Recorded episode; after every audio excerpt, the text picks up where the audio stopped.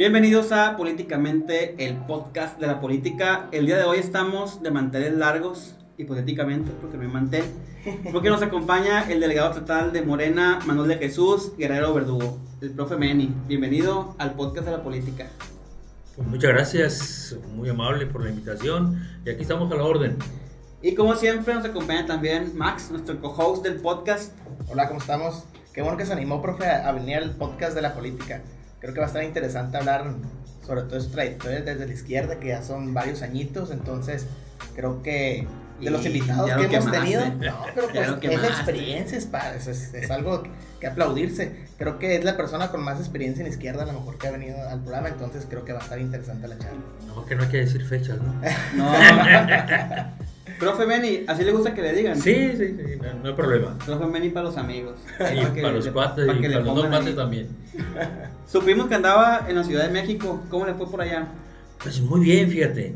Eh, es que hemos tenido, tenemos reuniones cada lunes. ¿Qué anduvo haciendo por allá? Los 32 eh, dirigentes eh, de los comités estatales por el Comité Central, que estamos preparando este asunto de el relevo en la dirección de Morena, tanto en los comités estatales como en el nacional. Entonces estamos preparando todo lo que tiene que ver con ese, con ese tema. Y eso, a eso fuimos. Y a eso vamos este próximo lunes también. Entonces también se va a, se va a renovar la dirigencia nacional. Sí. Fundamentalmente en aquellas carteras que no han sido renovadas. Eh, ¿Qué no se va a renovar? Va a continuar el presidente del Comité Ejecutivo Nacional y la secretaria general, porque esas fueron nombrados por un periodo de tres años ah, y apenas llevan, van a cumplir dos años. Entonces, ellos dos no. Y Todas las demás carteras sí. Y los 32 comités ejecutivos estatales. Pero no van a como ratificar otra vez a los, a los dirigentes. Solo a, a, Mario Delgado y a Citlali Hernández, presidente y secretaria general. Entonces usted renueva, o sea, va, va, va a renovar a alguien más. No se queda eh, usted. Eh, ellos dos nada más. Eh, los demás miembros, como son delegados. Ah, ok. entonces no han sido nombrados estatutariamente. Entonces dicen, reelección, no, no, no es reelección porque no hemos sido electos. ah, o sea que lo pueden elegir. pudiera ser, pudiera ser, ¿por qué no? Todo es posible en esta vida. eh, profe, y estábamos hablando hace rato que tiene ya pues, su amplia experiencia desde la izquierda. Eh, y de su experiencia y pues todo eso, ese camino andado que tiene usted en ese movimiento, ¿cómo para usted ha sido la evolución de la izquierda? ¿Se imaginan algún día estar donde está la izquierda en este momento? En todos los poderes. Fíjate que la verdad es que pues, muchos compañeros de aquella época, eh, aquella generación, eh, pues teníamos la ilusión del cambio en nuestro país, vivíamos esa utopía de eh, la transformación y pues desgraciadamente no lograron eh, ver eh, cristalizado este sueño, ¿no? y yo sinceramente que nunca pensé que pudiéramos lograrlo. Teníamos, teníamos, la ilusión, pero nunca pensé que aquella, ah, aquel sueño, aquella utopía de la igualdad, de la hermandad, etcétera, pudiera ser posible. Y bueno, pues tenemos la fortuna de estarlo viviendo y estar contribuyendo para que eso se vaya haciendo, ¿no? Y bueno, eh, como dijimos, eh, pues sí, ha habido evolución en el movimiento de eh, nuestro país. ¿Por qué? Porque pues, todas las cosas cambian, ¿no? No es lo mismo la forma de cómo vemos las cosas ahora a cómo las veíamos en los 70s, en los 80s, ¿no? Pues, ¿Qué, planteábamos, por ejemplo, en los 70s? Bueno, pues, tenía que haber una dictadura del proletariado. Bueno, eso ya hoy ya no lo pensamos, ¿no? Hoy pensamos que tiene que ser una democracia ah, madura, una democracia donde haya apertura para todos, plural, incluyente, etcétera, ¿no? Entonces, eh, eh, ya no pensamos en eso les pongo este ejemplo, o les pongo este ejemplo simplemente para que vean que exactamente va evolucionando las cosas.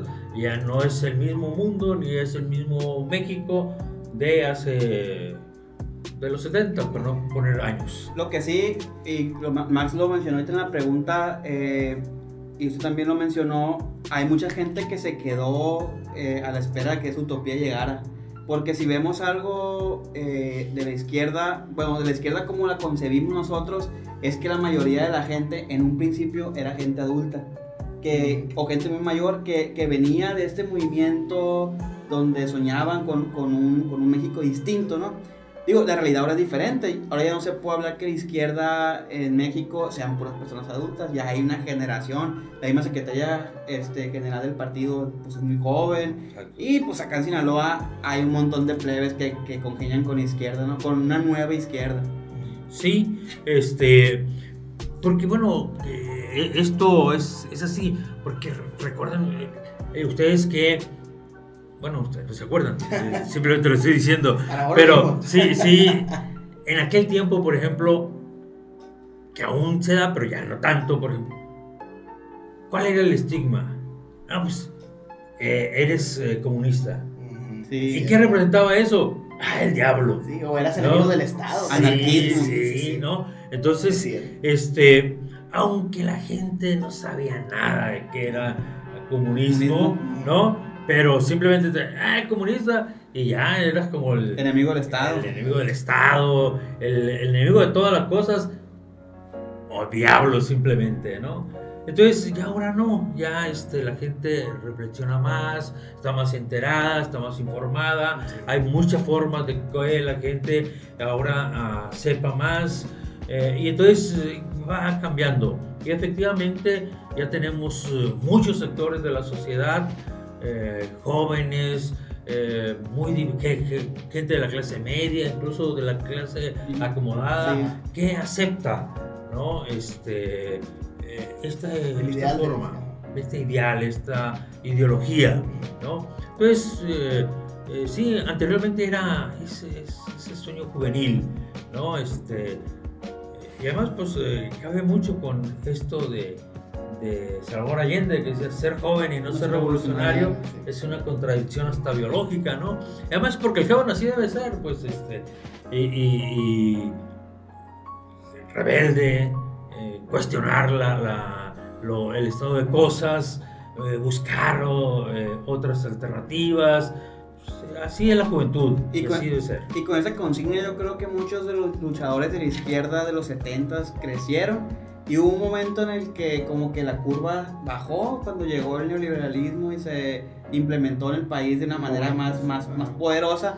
Pero ahorita, eh, viéndolo desde un punto de vista panorámico, como que otra vez este, el romanticismo de la izquierda, ahora más con la llegada de López Obrador, como que está como que ganando el espacio, ¿no? Y no solo en México, en toda Latinoamérica. En toda Latinoamérica. Sí, hay, hay esa ola, ¿no? Ola rosa. Eh, que incluso un tanto en los 80 hubo, sobre todo en América Latina, 80s, 90s, eh, y que hoy exactamente, muy bien lo, mencionas, que con la llegada de Manuel López Obrador y lo que está implementando sus políticas, su visión, esto, su visión de las cosas, eh, y, sobre todo lo que se está viendo, pues eh, esto ha generado que impacte más allá de México y que este, la gente se, da, eh, se dé cuenta de que es posible cambiar las cosas. ¿Quién hubiera pensado de que México, como dirían ahí, tan cerca, este, tan lejos de Dios y tan cerca de Estados Unidos, ¿no? Iba a ser. Pudiera hacer este, esta transformación, ¿no? Nadie lo podía pensar. Eh, pues, incluso decía, no, pues México sería de los últimos. Jamás. De hecho, yo, yo, jamás. yo escuchaba por ahí en el 2012 de que no, México jamás, no, jamás, sí, jamás va a llegar a AMLO. No, es lo que quería mencionar porque también, ahorita, como bien decía el profe, en los 70s eh, decía, él que decían comunista, enemigo del Estado, pero también hace poquito cuando Fox también, eh, y Andrés Manuel se lanzó también a la presidencia y también con Felipe Calderón, también todavía se les tachaba de comunistas y populistas y todo esto. Sí. O sea, no, no es algo como que no se quedó en los 70s, sino que todavía perdura pues en la actualidad también. Sí, pero ya con eh, impacta menos. impacta menos, sí, eso sí. ¿no? Ya, ya la gente ya no cree tan fácilmente eso, ¿no? Eh, el internet. Pues, sí. Los enemigos son otros ahora. sí, Profe, y en ese orden de ideas, la pregunta que seguía era eh, que si usted pensaba que la izquierda pues ha, cambiado de ideales a través del tiempo, pero yo creo que, ah, bien lo mencionó, no es como que haya cambiado de ideales, sino como que se, ha renovado, ¿no? ¿O usted qué piensa? Sí, eh, hay una canción que a mí me gusta mucho que, eh, que todo cambia, ¿no? Y, sí, este, efectivamente todo cambia, ¿no? Este, nada es estático y eh, por lo tanto pues, tienes que ir repensando las cosas conforme va pasando el tiempo. Y sí, este, los ideales fundamentales de la izquierda se conservan, ¿no? Sin embargo, bueno, eh, se van adecuando de acuerdo a las condiciones y a las realidades. Porque incluso no es lo mismo que pienses tú eh, desde la izquierda, desde Europa, a que lo pienses desde América Latina, o que lo pienses desde México, a que lo pienses desde eh, Nicaragua, de Honduras, Costa Rica, etc. Cada hay sus contextos y entonces eh, pues tienes que eh, buscar cómo eh, vas acomodando las cosas y que te presentes condiciones como para poder avanzar en, en, en, bienestar para la gente. Eso es lo fundamental. ¿no? La izquierda ¿qué, ¿qué, piensa? Bueno, que lo principal debe ser que haya bienestar para la inmensa mayoría de la sociedad y fundamentalmente para los que generan la riqueza social. ¿Quiénes generan la riqueza social? Bueno, pues los que producen, ¿no? Y principalmente los que producen son los que eh, ponen la mano de obra sin dejar de pensar los otros eh, actores eh, económicos. pero bueno, el bienestar hay que pensarlo para la inmensa mayoría de la, la gente. Y eso es una idea de la izquierda que eh, se mantiene eh, como intacta. Sin movimiento total, ¿no?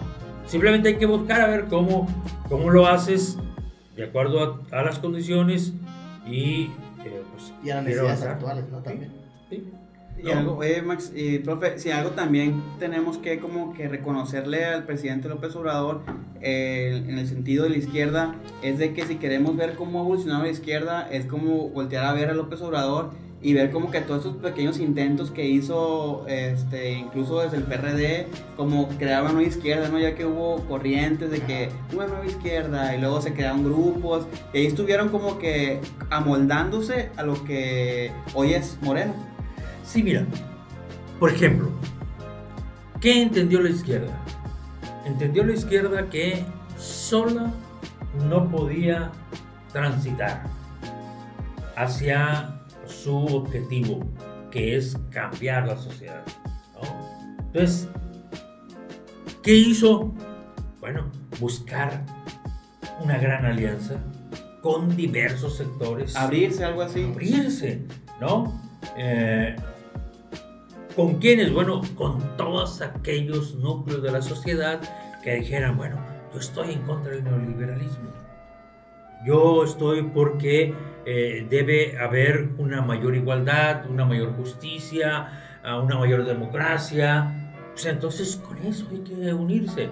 Y anteriormente no, la, izquierda se creía que ellos solo podían transitar eh, con la pureza de su pensamiento, de su tenías que ser de izquierda también para militar en la izquierda. Claro. Entonces, eso lo entendió la izquierda. Que para poder transformar el país, o cualquier eh, país este, necesitaba generar alianzas. ¿Con quién? Pues con, te reitero, con todos aquellos que dijeron, no, bueno, yo no coincido contigo aquí, pero sí coincido contigo aquí y bueno, vamos marchando en eso. Y eso fue lo que, lo, lo que pasó, eso es lo que creemos que fue un acierto de la izquierda y fundamentalmente de Andrés Manuel. Por ejemplo, Exactamente en el 2006, pues eh, Andrés Manuel rechazó acuerdos con aquellos con los que podía caminar junto. Te diría un, ejemplo. Eh, se habló mucho en aquel tiempo de, un, de que el Bester Gordillo le ofrecía eh, estar con él, trabajar juntos, etc. avanzar en el, en el proyecto. Y Andrés Manuel rechazó eh, esa ayuda, esa ayuda, ese acuerdo, esa alianza, ¿no? Eh, formar ese bloque amplio y, bueno, no le, eh, le, hicieron fraude, pues, pero si hubiera aceptado esa alianza, quizás sus, eh, con lo que hubiera ganado hubiera sido un mayor porcentaje menos problemas para que le hicieran fraude, ¿no? Entonces, ahí te pongo un ejemplo de eso, de cómo es un aprendizaje de la izquierda, que necesitas generar eh, alianzas, acuerdos, pactos con todas aquellas fuerzas que digan, ¿sabes qué? Estamos muy mal en nuestro país, necesitamos eh, caminar juntos aquí. Bueno, pues caminemos juntos. Entonces, ese es un gran aprendizaje. Y yo creo que está muy claro que eh, incluso en América Latina se está dando porque eh, en todos estos cambios que ha habido en los diversos países, vemos que ha sido así. Que ha sido sobre la base de qué? De alianzas. ¿no? ¿Con quién? Con todos aquellos con los cuales tú coincides. Y es contra los la política neoliberal fundamentalmente, ¿no? Que deja todo al mercado, que piensa que todo es mercancía y que todo debe estar eh, a expensas del mercado, ¿no? Sí, que, que, hasta el mismo ciudadano lo ve como mercancía también. Sí, sí, sí. sí, Oye, profe, y en ese sentido que usted bien menciona de cómo la izquierda buscó aliados, obviamente los movimientos estudiantiles pues también fueron un gran aliado de las izquierdas para que lograran ciertos objetivos. Usted inició en, en los movimientos estudiantiles. Y también usted como docente, ¿qué le puede recomendar a esos nuevos movimientos estudiantiles que a lo mejor no tienen el mismo fervor de antes, pero pues que ahí andan también como que no se inmiscuyen en izquierda? ¿Cómo inicia un joven en un movimiento de izquierda en la actualidad? ¿Qué, qué es militar en izquierda para un joven en la actualidad? Pues mira, uh, yo tengo gran, gratos recuerdos de aquellos años porque yo eh, entré a la preparatoria en 71 y estaba el movimiento estudiantil, estudiantil en, la, en la UAS. El movimiento estudiantil más grande, en mi opinión, que ha habido. Hay un libro que escribió Liberato Terán Holguín que se llama Sinaloa Estudiantes en Lucha. Es un libro eh, que yo lo he leído dos, tres veces y, y cuestiones heroicas de los estudiantes, cómo enfrentarse a la, en aquel tiempo la judicial del Estado, ¿no? que era, lo, más terrorífico que, que, había, ¿no? Entonces, eh, ¿cómo defendían el edificio central de la UAS? Hacían este, guardias en la noche, en el día, a todas horas, eh, cómo se iban a brigadear a, las colonias, hacían los mítines relámpagos, etc. Todo ese eh, movimiento este, pues fue la verdad, todo un aprendizaje para los que lo vivimos y bueno, todo lo que posteriormente hubo. Y entonces, ¿qué, eh, qué consejo le podríamos dar a los jóvenes? Pues que vivan su momento, eh, que eh, pregunten, que cuestionen, que este, vivan ese sueño imposible, esa utopía que ellos eh, le vengan a la mente, pues que lo sueñen, eh, que luchen por ella, que eh, trabajen por ella, porque los sueños se convierten en realidad, pero hay que hacer que suceda. ¿no? Pues, ve, ahora. sí, ah, sí. Oye, profe, ahorita me, me, surgió la duda. Yo había escuchado, leído que el movimiento de la UAS fue el último movimiento estudiantil que, que se apagó. Sí, eh, fue, ha sido el, cuando menos en es, ha sido el último movimiento eh, que vino a, revolucionar eh, aquí en Sinaloa. realmente fue un gran movimiento, huelgas, las huelgas estudiantiles, este, pero además un movimiento que, que hubo, tuvo sus periodos donde tuvo un gran respaldo social un gran respaldo popular, la gente eh, apoyaba, porque además los estudiantes eh, lo que hacíamos era apoyar también los, los, movimientos eh, sociales, de trabajadores, de trabajadores que luchaban por un, pedazo de tierra, por un lote donde tener una vivienda, que luchaban por que las tarifas de los camiones no fueran tan altos, por la, contra la carestía de la vida los estudiantes acompañábamos a la gente a, eso. Eh, y, la gente incluso en el movimiento estudiantil del 71, que fue una lucha uh, porque no queríamos la imposición del Estado sobre la universidad, que las autoridades fueran electos por los propios universitarios y no impuestos, como fue el caso de Gonzalo Armienta Calderón en aquella época, que fue lo que hizo... Que se fuera, ¿no?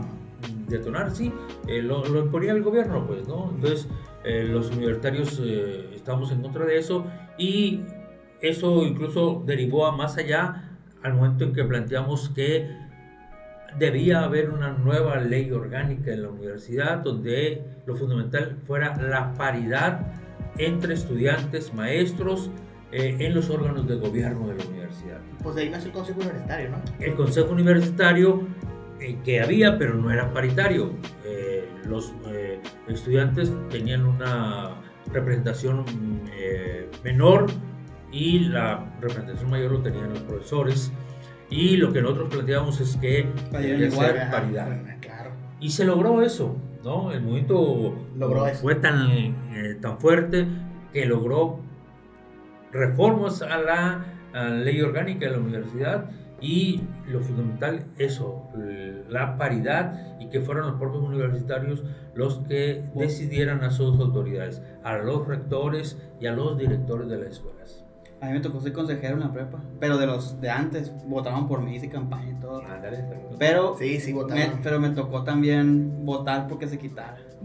Quiero aprovechar, profe, también para preguntarle, eh, a lo mejor fuera del contexto, pero aprovechando que, que usted fue un líder, pues, de los movimientos estudiantiles, ¿por qué Sinaloa el movimiento fue tan fuerte a pesar de que no fue no era un foco político en aquel tiempo, no era Guadalajara, no era Monterrey, no era Ciudad de México.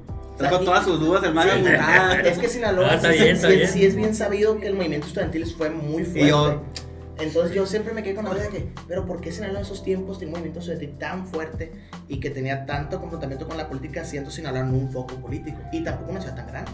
Sí, lo, lo que pasa es que eh, estuvimos muy influenciados por eh, la revolución... Del 78. Eh, por la revolución cubana eh, incluso un tanto eh, el movimiento estudiantil del 68. Años atrás, dos años atrás. Sí, este, entonces, eh, y además porque en, en, las escuelas, sobre en, economía, ah, en, agricultura, en derecho, había compañeros que muy inquietos.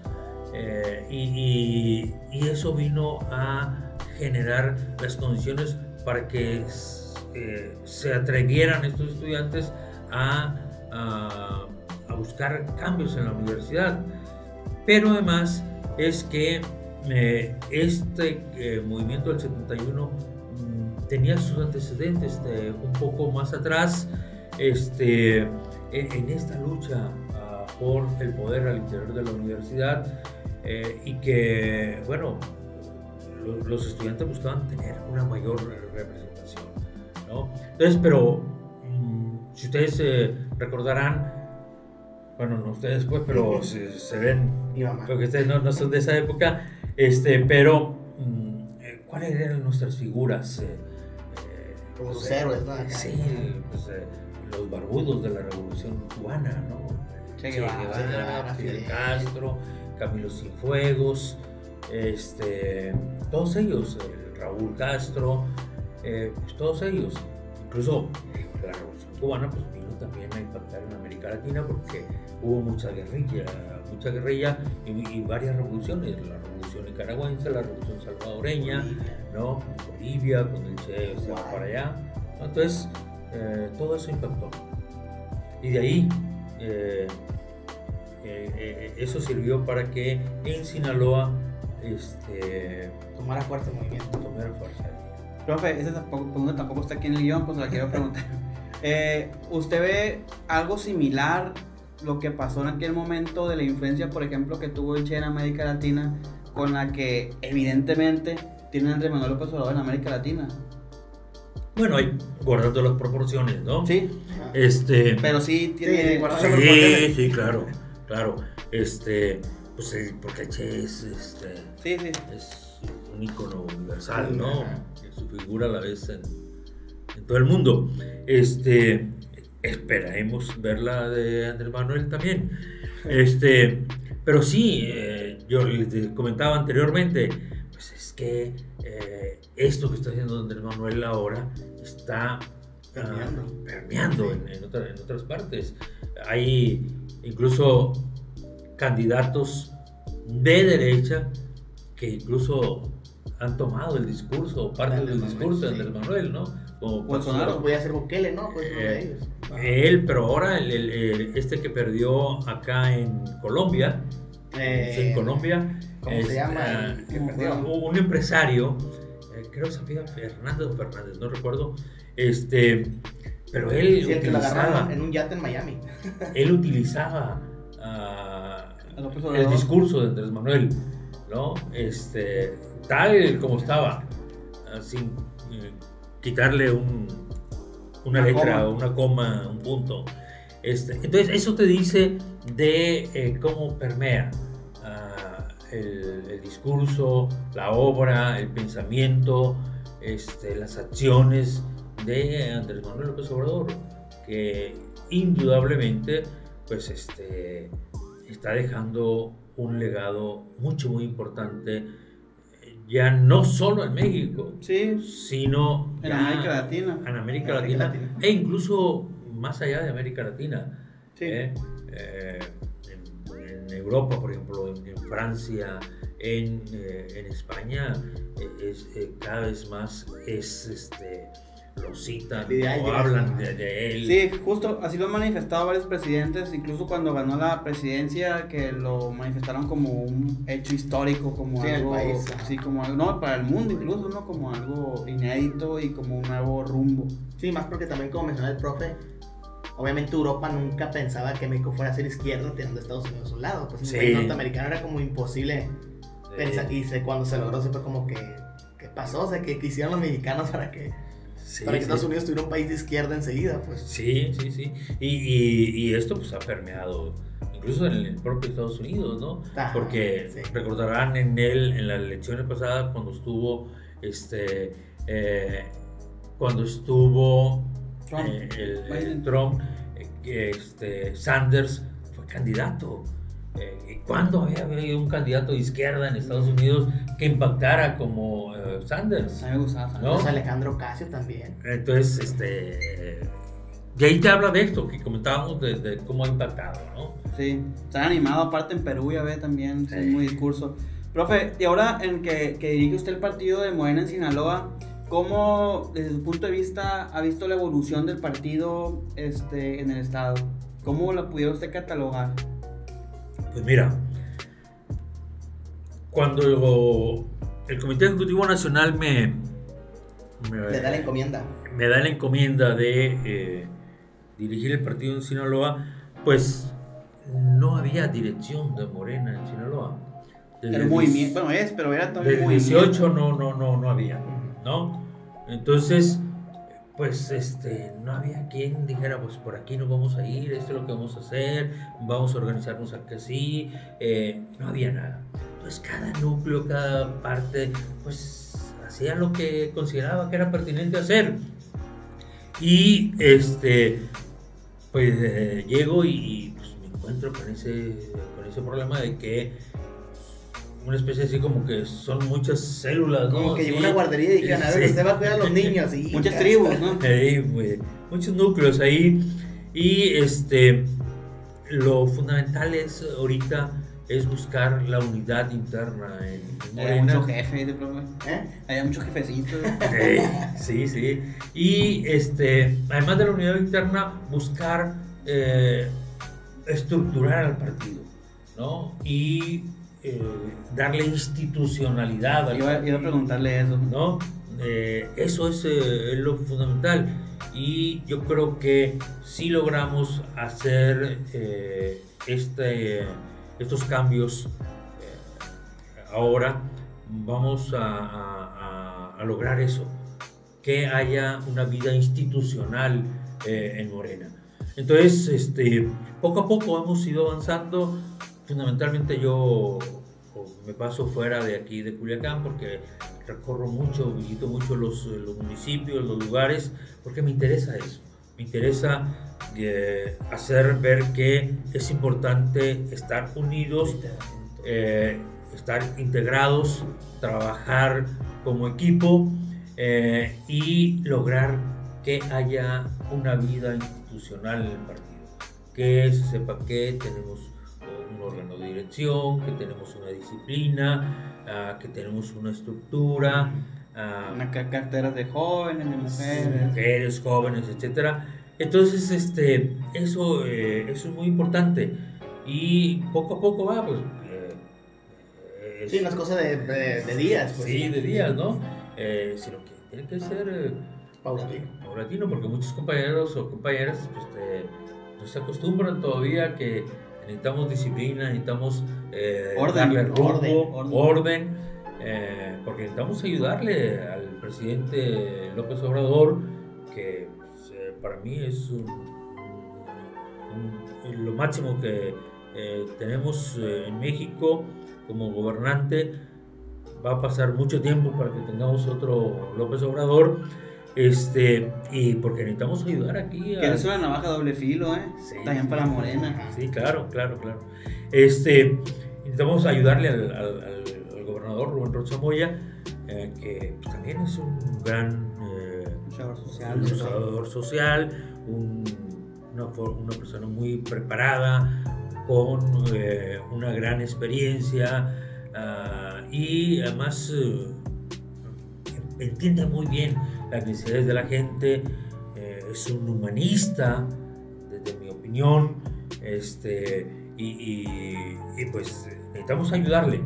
Y la mejor forma de cómo le podemos ayudar al presidente López Obrador y a Rubén Rocha Moya, nuestro gobernador, pues es estar unidos, estar organizados eh, y entender que eh, la cuarta transformación la tenemos que hacer entre todos. Y debe ser difícil también para muchos morenistas como de cepa, que son, a lo mejor fueron los primeros en entrar al movimiento, como adaptarse a esta nueva forma del partido, ¿no? Porque ellos, como bien menciona, están acostumbrados a, a otro tipo de de hacer política. De organización. De organización. Entonces llegar y no imponerles, sino decirles, ¿sabes qué? Esta es la manera correcta, lo correcto es esto. Debe ser como que difícil el, el jaloneo ahí de, de hacerlos entender. Pues. Sí, no, no, no, no es fácil. no es fácil este porque más hay quienes se sienten dueños del partido, pues, ¿no? Yo fui el primero que pegó una cara. Ándale, exacto, ¿no? soy de los fundadores. yo, yo, fui el primero que agarró la Y si hay, una, si hay una narrativa de, de fundadores. claro, claro, claro, que, que, sí existe. Este, pero cuando Andrés Manuel López Obrador llama a todo mundo, y además la declaración de principios eh, lo dice, lo dice de manera muy clara, Morena es un partido plural e incluyente donde tienen cabida, donde están diversas corrientes del pensamiento, diversas culturas, diversas eh, eh, eh, personas que tienen pensamientos distintos por la religión. de diferentes clases también. De diferentes clases, hay obreros, hay campesinos, hay amas de casa, hay profesionistas, hay empresarios, hay pescadores, de todo. ¿no? Es plural, pues, ¿no? Entonces, este eh, y, si queremos eh, cambiar a México, pues necesitamos tener la participación de todos. No puede ser una cuestión sectaria, ¿no? De que yo soy el único y el poseedor de la verdad eterna. Ah, entonces, eso no. Entonces, eh, sí, eso es un problema porque hay quienes dicen que Morena debe ser solo de ellos porque ellos fueron los primeros que entregaron un volante, ¿no? Oiga, profe, y en ese sentido, que obviamente imagino que es una labor titánica en ese sentido, hacer que Morena transite a un partido más formal, ¿usted cree que Morena debe seguir entonces funcionando como movimiento o debe convertirse en un partido tradicional?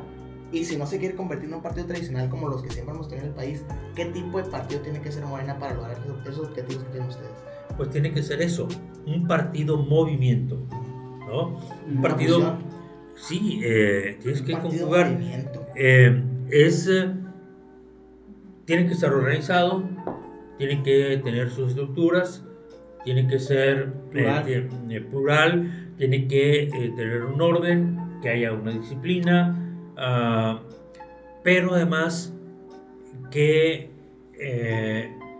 no deje de atender a la gente y de nutrirse de la gente. Es decir, que no porque estemos en el poder ahora, nosotros eh, inhibamos la participación de la gente. Que si una gente eh, se organiza y, le exige al, gobernante, pues hay que, hay que ayudarle a que se organice y hay que ayudarle a que le exija al gobernante. Eh, que no, pues que, que vamos a, hacer un, una acción para que vengan y que nos vean lo de las lámparas, lo, del drenaje. Pues hay que ayudarle a la gente. Porque finalmente, ¿por qué queremos ser gobierno? Pues queremos ser gobierno para ayudar a la gente. Eh, y no para ayudarnos de la gente. Eh, para servir a la gente y no para servirnos de la gente. ¿no? Entonces, que la gente pueblo se organice, eh, que luche por sus eh, eh, ideales, por sus necesidades, por lo que crea, por lo que sueñe, que lo haga la gente, nosotros acompañarlo, nosotros estar ahí con ellos, ¿no? Entonces, este, ¿Para qué quieres un partido burocrático, un partido tradicional, de papel, que solo vaya con la gente cuando la ocupa, cuando lo ocupes? ¿Para qué quieres un partido electorero?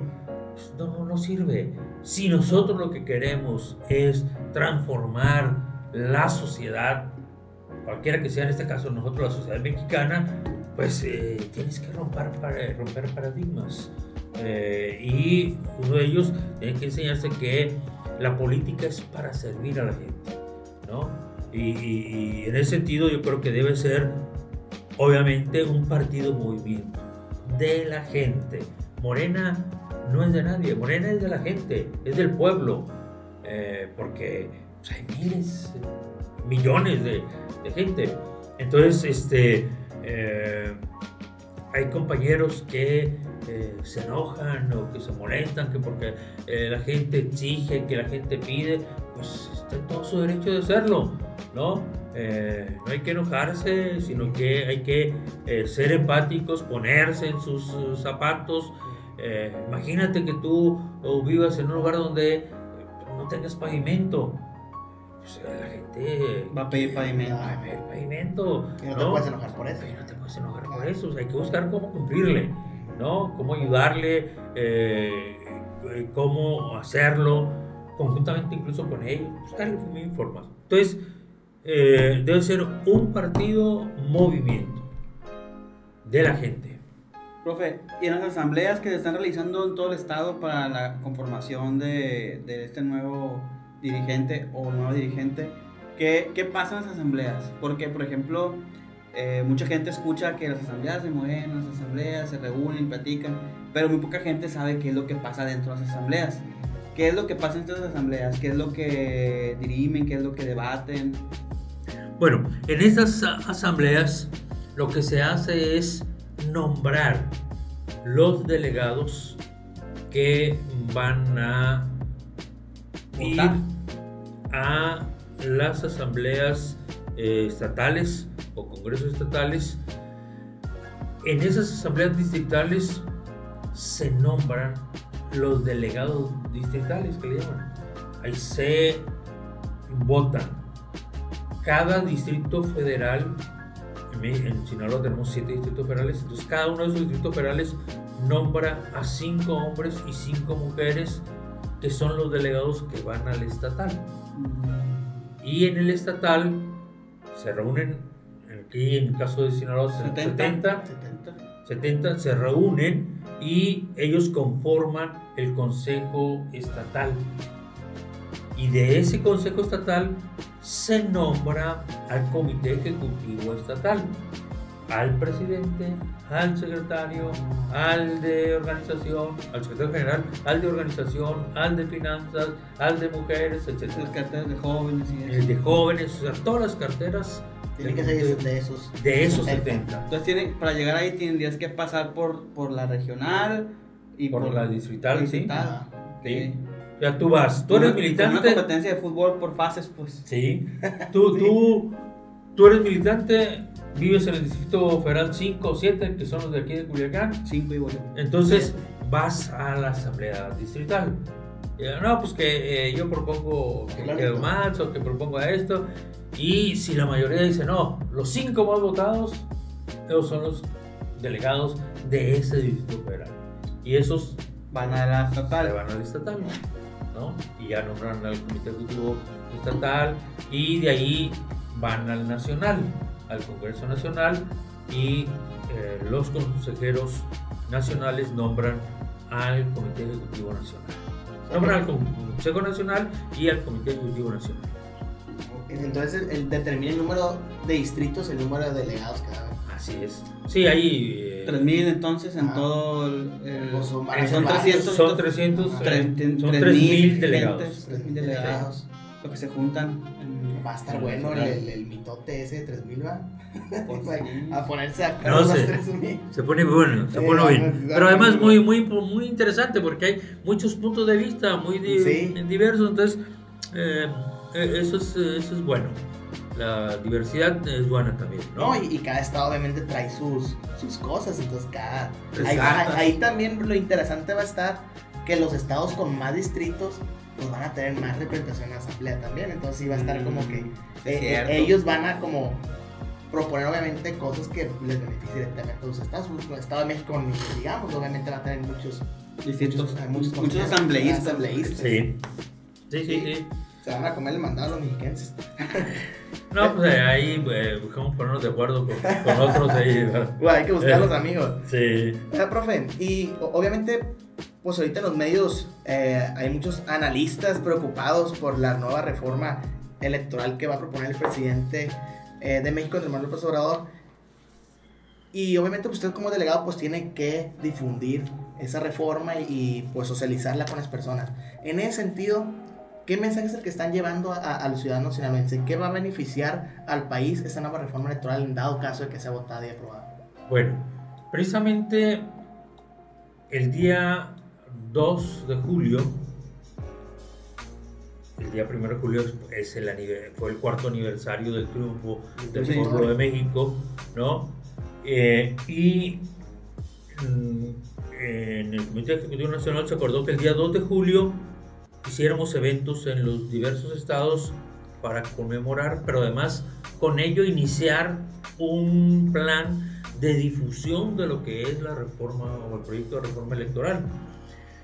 Y aquí en Sinaloa lo que hicimos es eh, una conferencia de prensa con legisladores federales, locales, incluso con este, regidores.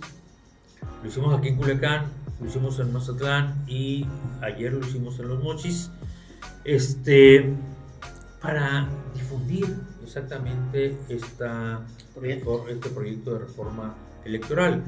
¿Qué se plantea fundamentalmente? Que necesitamos profundizar en la democracia en México con un órgano electoral que no sea tan costoso y tan burocrático eh, que eh, sea un órgano, que los órganos electorales sean más, más fluidos.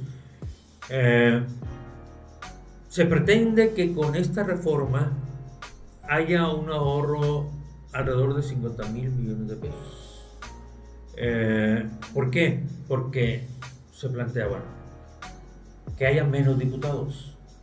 200 menos. 200 menos, menos senadores, del 32 eh, menos, eh, que no haya tanto tribunal. Eh, consejeros también, consejeros que se disminuyan, pero además hay un consejo, hay, hay un consejo nacional, hay, hay tribunales estatales y locales, etcétera. Entonces por eso se plantea que haya un solo órgano que rija todo eso. Que rija todo eso. Eh, ¿Por qué? Bueno, porque antes sí, primero que había eh, una elección federal y al año había una estatal y al año los síndicos, etcétera. Entonces, no, ahora son concurrentes. Entonces ya no es razón de ser para que eh, haya distintos órganos que organicen las elecciones. Pero además en los tribunales, pues tú te inconformas, pues vas aquí al, al, local, ¿no? Pero el tribunal resuelven. Eh, resuelve algo, pero tú tienes una segunda instancia y te vas a la segunda instancia. Y, ¿no? Entonces, pues ¿para qué quieres eso? Pues, si no, te vas a México. sí, sí. Finalmente, pues eh, pone el único, el que va a resolver en definitiva, ¿no? Sí. Porque, pues, eh, si, este te, si, este te, dice que, que, que, sí y, y te inconformas te dice que no te, inconformas, te inconformas y te vas al siguiente, al regional. Al regional, y si en el regional te vuelven a decir que no, pues te vas al, al, federal y ahí te dicen que sí y ya no, no puedes, eh, eh, esa resolución no la puedes impugnar, ya es la definitiva. Sí, lo ven, Vete de una vez allá. Los ven como que tienen nada más la fila, ¿no? Los, tiene lógica. Sí, sí. sí Entonces, pues ¿para qué quieres eso? Pues quítalo.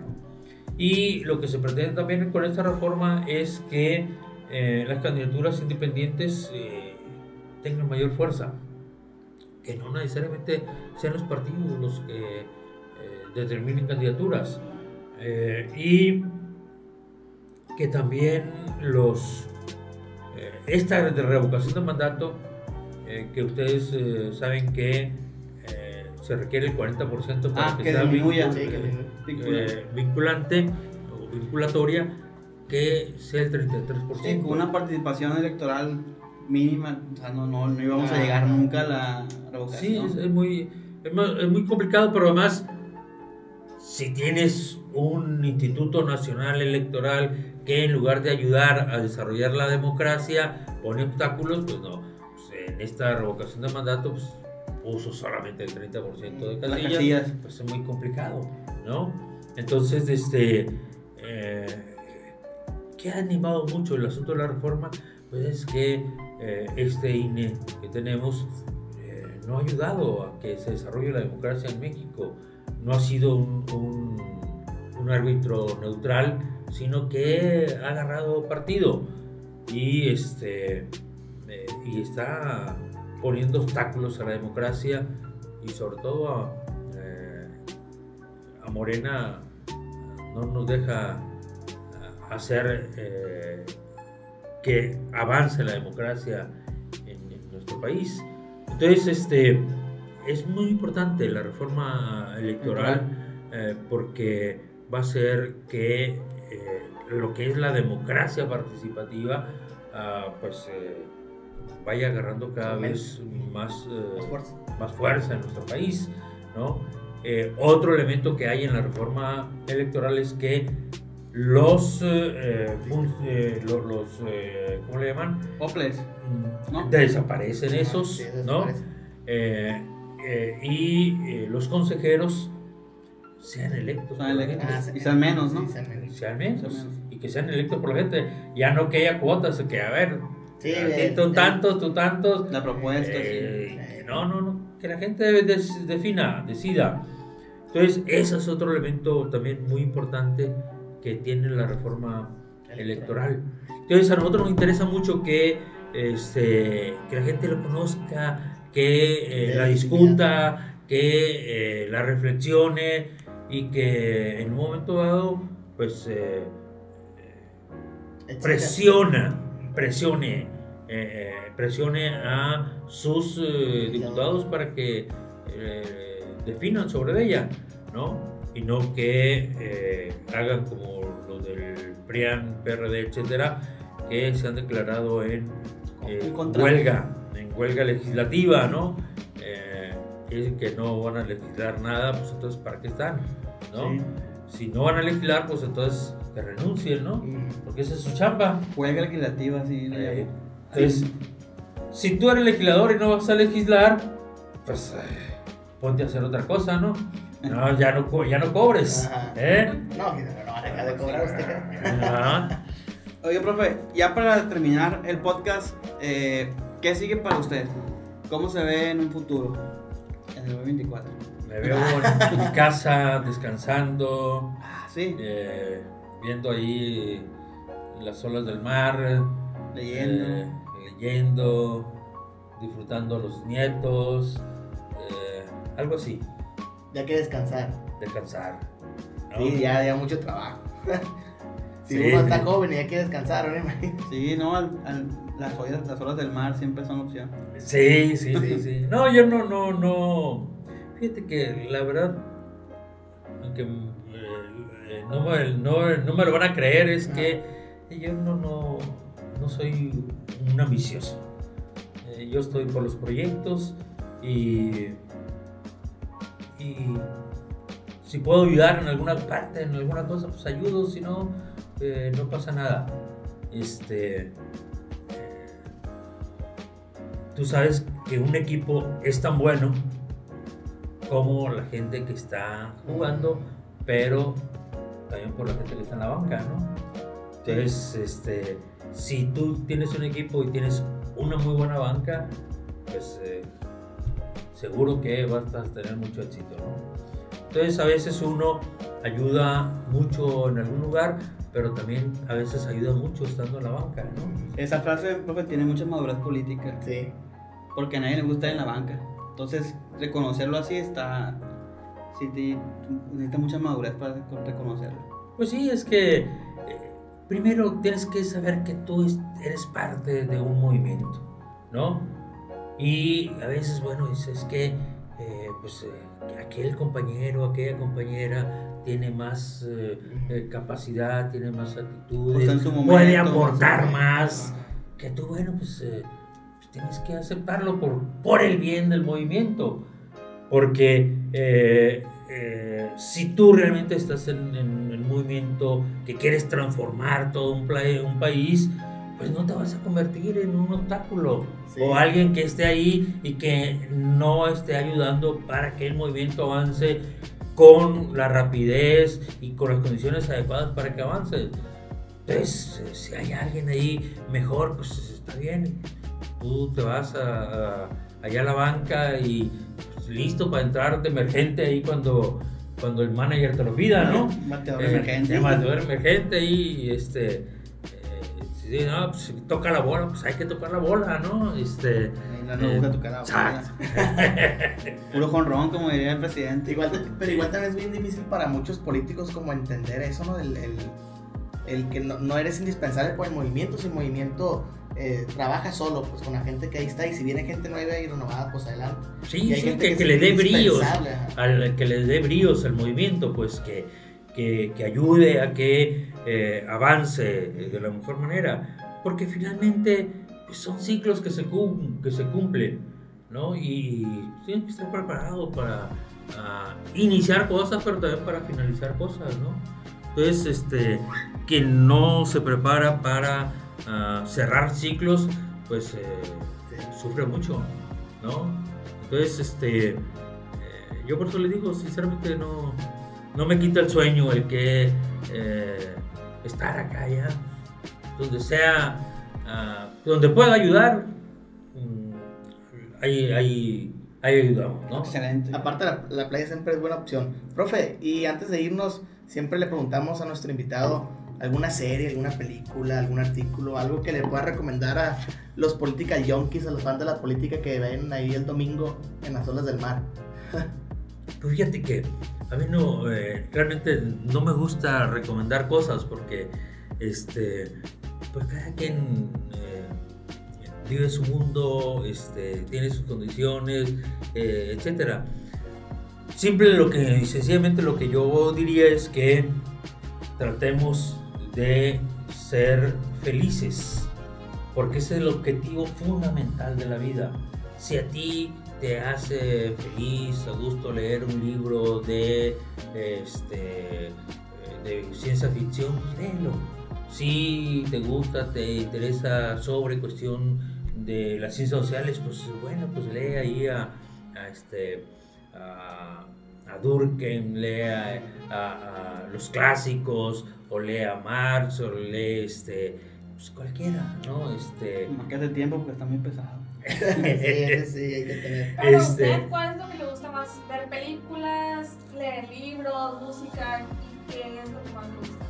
Pues lo que más me gusta es eh, las lecturas históricas. ¿Cuál ha sido su libro favorito? Mira, no es que tenga yo un libro favorito. No es que tenga, pero sí tengo yo algo que no sé qué pasó y, y de vez en cuando lo cuento. Yo empecé a leer un libro de Ernesto Che Guevara, una biografía de Paco Inés Taibo II. Es un libro grueso, son como 800 páginas.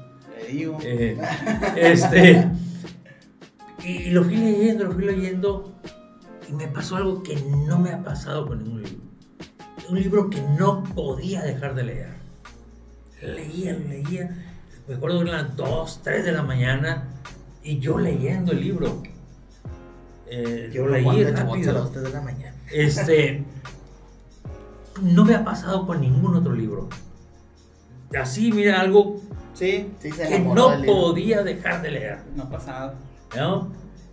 Y bueno, pero me pasó con otro libro también de Paco Ignacio Taibo, eh, el de Pancho Villa, que también es, es, es grueso. ¿no? Ya leo Eh, nuevo, el de Patria. Eh, ya. Ah, más, está bien bueno ese libro. Sí, estamos, son tres. eh, No, pues ya me dijeron dos, ya lo voy a tener que leer. Este, Pero sí, es, no es son muy- 800 páginas, ¿no? Sí, Bueno, sí. es que si lo junta los tres. eh, Son 2000. Eh, sí, eh, tres o cuatro, no recuerdo. Este, creo tres. Eh, ah, bueno, el de Pancho Villa lo empecé a leer, leer, pero contrario al del Che. Conforme iba avanzando con la lectura, lo iba dejando. Y ya tengo, sin mentirles, tengo años con el libro y no lo he podido terminar.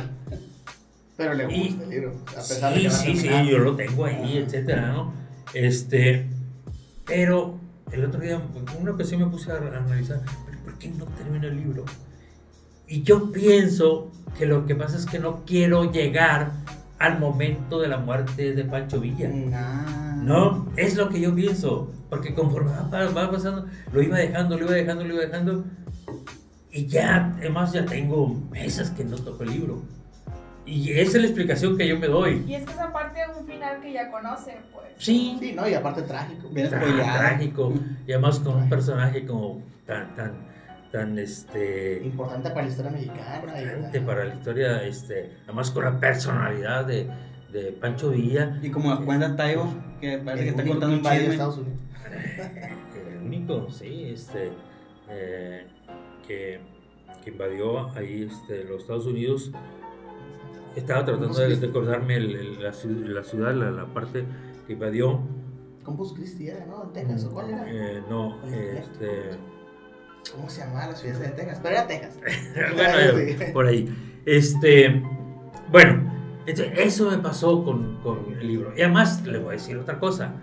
Hay un libro que a mí me marcó. Y, y ahora dice, pues que como casi todos, cuando vienen, que, que libros tratan de eh, un este Columbus, exacto, en, en- Estados Unidos. Eh, fue la, la parte que invadió Francisco Villa. Bueno, ese libro, que, cuando mira, eh, ¿qué, ¿cuál es tu libro favorito? Pues que no, que, que Saramago, que este, no, este, o que el Gabo, ¿no? Eh, y bueno, que Cien años de soledad, o que, bueno, no. Mi libro, mi libro que a mí me impactó, se van a reír, pero bueno, es la realidad. Es un libro que leí en la prepa. Estaba en preparatoria en, en ese tiempo. Se llama el libro La panza es primero. Es un libro de Rius. Está muy chistoso el título. Eh, ¿eh? Es un libro de Rius. Pero te habla sobre el asunto de la alimentación. Y eh, porque Rius era vegetariano.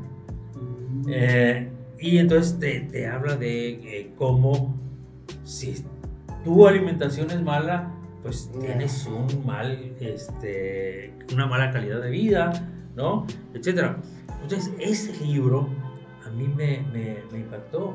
Y desde entonces, por ejemplo, Coca-Cola no tomo, ¿no? O tomo muy poco así, a veces que sí se me antoja. Y No, pues sí me impactó.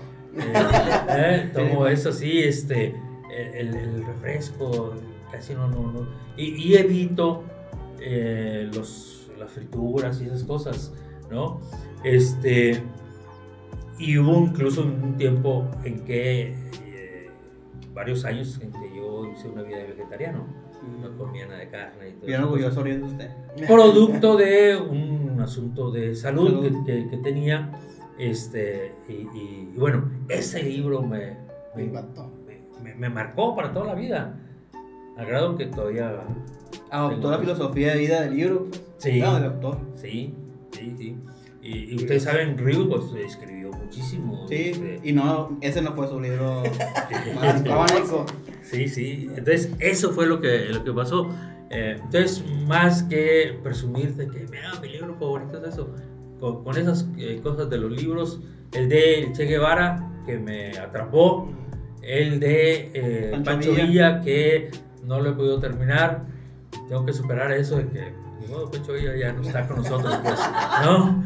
Este, y el de, el de Rius, que, que son caricaturas, ¿no? Ustedes no han visto nunca un, libro de Rius.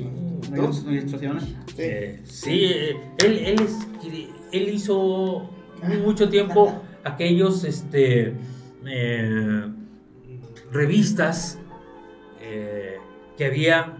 Él, escribió mucho los supermachos primero, luego después los agachados, que lo escribía con dibujos, con dibujos y las historietas y toda esa cosa.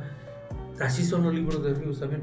Ríos escribió, por ejemplo, Lenin para principiantes, este, eh, Cuba para principiantes. Era un hombre de izquierda, pero era era vegetariano.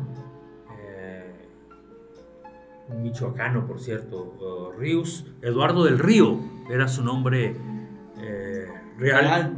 Eh, él se firmaba como Ríos.